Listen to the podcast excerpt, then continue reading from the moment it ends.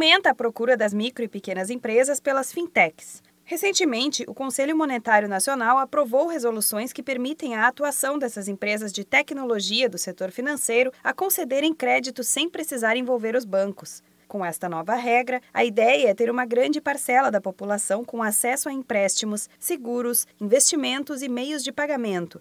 Por conta da concorrência gerada nas ofertas destes serviços, a tendência é que os custos e as taxas de juros sejam reduzidos. A partir da aprovação das resoluções, foram estabelecidos dois modelos de operação para as fintechs. A sociedade de crédito direto, quando as empresas emprestam recursos próprios por meio de plataforma eletrônica, e a sociedade de empréstimo entre pessoas, quando empresas ou pessoas físicas entram numa plataforma para emprestar dinheiro a outras pessoas. É o chamado peer-to-peer -peer lending. De acordo com a Agência Brasil, estas resoluções abrem caminho para as fintechs atuarem sem precisar de vínculo com uma instituição financeira convencional. Antes, elas não podiam emprestar com recursos próprios. Agora, o Conselho Monetário Nacional estabeleceu capital mínimo de um milhão de reais para as fintechs de ambos os tipos poderem operar. Na modalidade peer-to-peer, -peer, cada credor poderá emprestar até 15 mil reais para um tomador.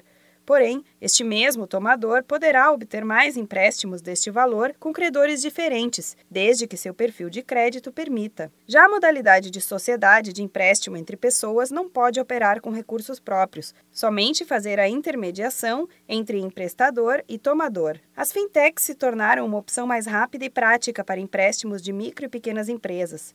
Sem precisar da intermediação de um banco, o processo fica mais simples e as taxas diminuem, o que facilita muito para o empresário na hora de montar ou inovar o negócio. A dica é saber organizar as ideias e montar um plano de negócio detalhado para pelo menos um ano inteiro. Desta forma, fica mais fácil enxergar quanto seria necessário para investir na empresa e o quanto será preciso para melhorar e crescer sem passar trabalho com dívidas e sem ficar no vermelho na conta bancária.